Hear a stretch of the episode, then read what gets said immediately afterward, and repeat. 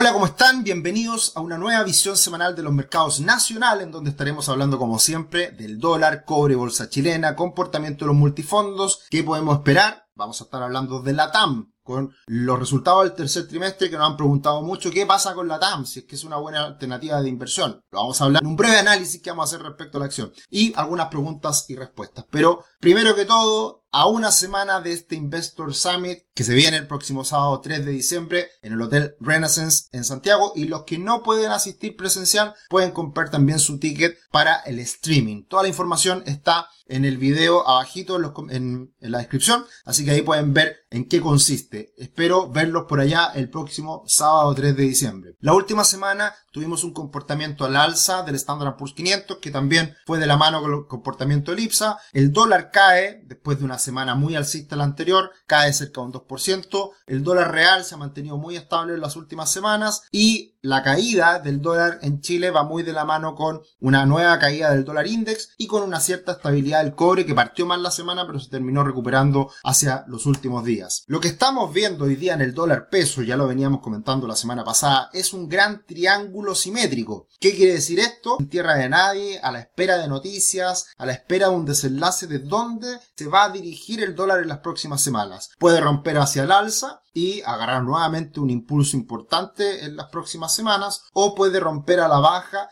y cambiar de tendencia de largo plazo que hemos venido observando en el dólar. Así que va a ser muy importante lo que ocurra en los próximos días, de la mano con el comportamiento del cobre, de la mano con el comportamiento del dólar index, de la mano de alguna otra información que se conozca en Chile. Tenemos hartas noticias que conoceremos los próximos días, así que muy atentos a los niveles claves del dólar hoy en día. Siendo estrictos en cuáles son estos niveles y para dar margen, por abajo los 870 son el gran soporte, por arriba los 800 los 960 son la gran resistencia. Así que todavía tiene mucho margen para moverse en este amplio rango, pero hay que ver las señales de hacia dónde puede romper y por lo tanto cuál va a ser la tendencia que prevalezca en las próximas semanas. Si el dólar en el mundo está cayendo y esta última semana volvió a debilitarse el dólar index, no sería raro que el dólar index vuelva a caer rompa los 105 y eso lleve a empujar a la baja al dólar en Chile también. Así que por eso es tan importante mirar lo que haga el dólar index. Y por supuesto también lo que haga.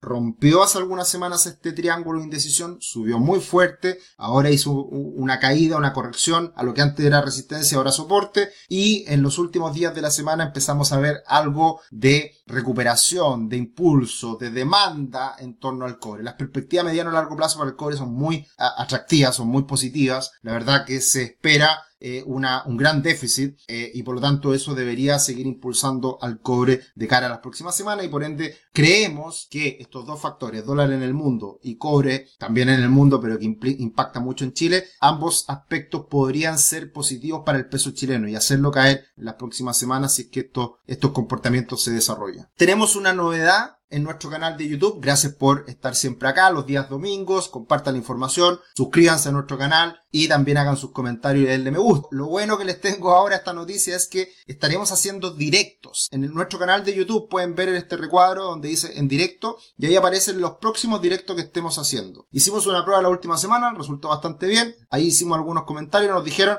¿Por qué no analizan técnicamente una acción? Y esta semana partiremos con CAP el día martes. Y ustedes se pueden suscribir para que les, llega, les llegue la notificación. Así que ahí estarán apareciendo muchos, muchos webinars y cosas que estaremos haciendo las próximas semanas. Así que una innovación, nueva información y los dejamos cordialmente invitados para que participen de estos directos. Vamos a cambiar nuestra modalidad de webinars a directos más, más adicional a los videos que por supuesto estamos haciendo semana a semana. Así que cordialmente invitados. También viene el día martes Mundial de Inversiones. ¿Quién ganará? Un gran video que estaremos haciendo junto a, la gente de Singular. Bien, eh, tenemos la bolsa chilena que sigue bastante estable, sin grandes movimientos, eh, lateralizando un poquito, eh, todavía sobre los 5.000 puntos, así que bien por ese lado, pero lo más importante es que de la mano de Brasil no hay muchas novedades. Brasil también ha estado muy estable en las últimas semanas. El comportamiento de las acciones sigue de la mano con lo que han sido las entregas de resultados, anuncio de, de dividendos por parte del, security, entiendo, por eso también un alza en en él también anunció algunos cambios positivos para la empresa, así que la verdad que noticias en particular han afectado algunas de las noticias, algunas de las empresas y una gran caída esta última semana, la TAM. Vuelve a caer, sigue muy débil, eh, ya los 10 se ven lejanos y ahora ya estamos más cerca de los 5 pesos y por eso vamos a hablar hoy día en un ratito más de lo que ha sido este comportamiento de la TAM desde un punto de vista fundamental con el análisis breve de los resultados del tercer trimestre de la TAM. Chokimich cayendo fuerte, debilitándose un poquito, ahí el aspecto técnico no es muy favorable en el corto plazo, veremos qué pasa.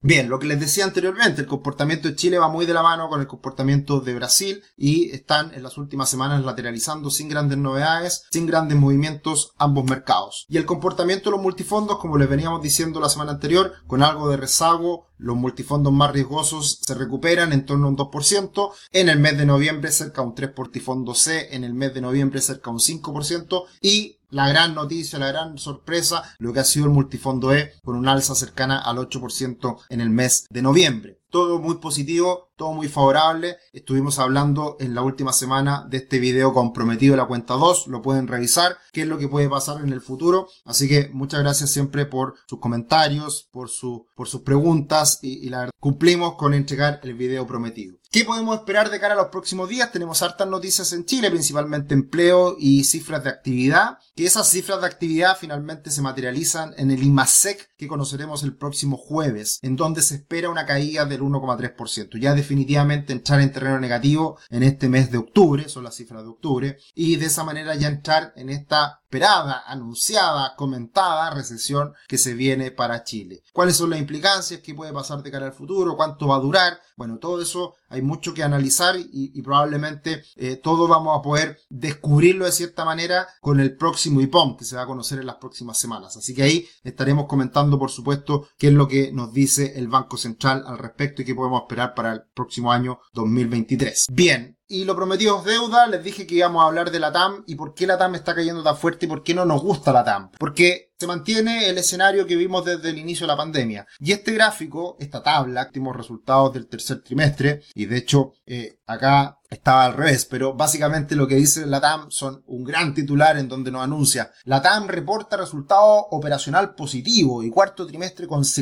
consecutivo de BitDart positivo tras su salida del capítulo 11. Generalmente las noticias que anuncian las empresas son así, grandilocuentes, positivas, del aspecto relevante de una parte del negocio. Pero si uno analiza los resultados de la TAM, esta empresa sigue perdiendo plata como loco. Es cierto que han mejorado las ventas, es cierto que está llegando a acercarse a lo que fue ventas antes de pandemia. Pero, de todas formas, durante este año 2022, vende hoy día respecto al 2019, que hay que hacer la comparación, antes de la pandemia, vende un 10% menos. 10% menos de ingresos 2022 en los tres primeros trimestres respecto al 2019. O sea, caída en ventas que es evidente, se está recién recuperando. Otro aspecto importante, uno de los costos más relevantes de la empresa, un tercio de los costos, son combustibles y ha aumentado respecto al 2019 un 28,6%. Por lo tanto, ahí hay aproximadamente 600 millones de dólares más de costo en combustible que afecta por supuesto su resultado. Todo esto lleva a que el resultado operacional esté levemente más bajo, o sea, levemente peor, un 2% peor que el año 2019. Pero lo importante y en donde hay que enfocarse de ahora en adelante con los resultados de la TAM es lo mismo que ha pasado con empresas que han estado a punto de la quiebra en el pasado en Chile y el mundo. Ejemplos, los comentamos en un minuto, la Polar y también el ejemplo de Enjoy, que es los gastos financieros. Los gastos financieros respecto al 2019 aumentaron un 65%. Estos son cerca de 300 millones de dólares más de gasto financiero. Y eso le va a doler mucho a la TAM por, por bastante tiempo. Miren lo que pasó el año 2019, en donde la empresa, el año 2019, ganó algo de plata. Pero al tercer trimestre perdía 56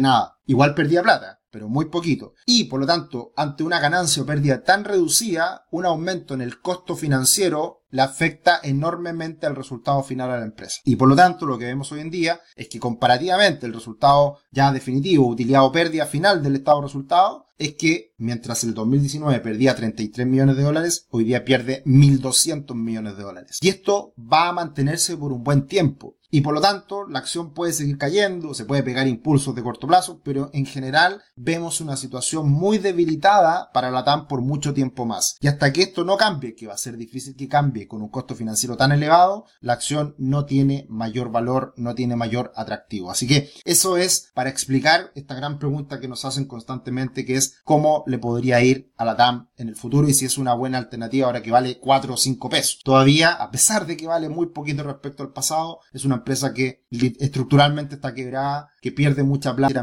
hablando y que le va a costar mucho con la operación poder compensar ese mayor costo que tiene hoy en día. Así que cuidado con lo que pasa con esta acción y obviamente como lo ha sido en todo este tiempo, es solo una acción especulativa y hay que tener mucho cuidado con lo que pasa en las próximas semanas. Algunas preguntas y respuestas. Bueno, la verdad que en las últimas semanas no han hablado mucho la cuenta 2. Acá solamente puse tres comentarios relacionados a lo mismo, em, hablando un poquito de, de los multifondos, un poco de la cuenta 2. Y básicamente lo que acá muchos me comentan es, la cuenta 2 siempre hemos dicho que era una buena alternativa. Así es. ¿Y por qué se va a eliminar? Bueno, son las cosas raras que explicamos precisamente en el video de esta última semana de qué pasará con la cuenta 2. Así que muchas gracias por sus comentarios, muchas gracias por estar siempre ahí. Y bueno, cordialmente invitados a todo lo que viene en los próximos días con más contenido, más información, más análisis. Y bueno, los esperamos que nos acompañen y también nos acompañen el próximo sábado en este Investor Summit que ya definitivamente se realizará en el Hotel Renaissance junto a Tomás Casanegra en vivo y en directo estaremos ahí con Posado. Un abrazo, que estén muy bien, nos vemos, chao chao.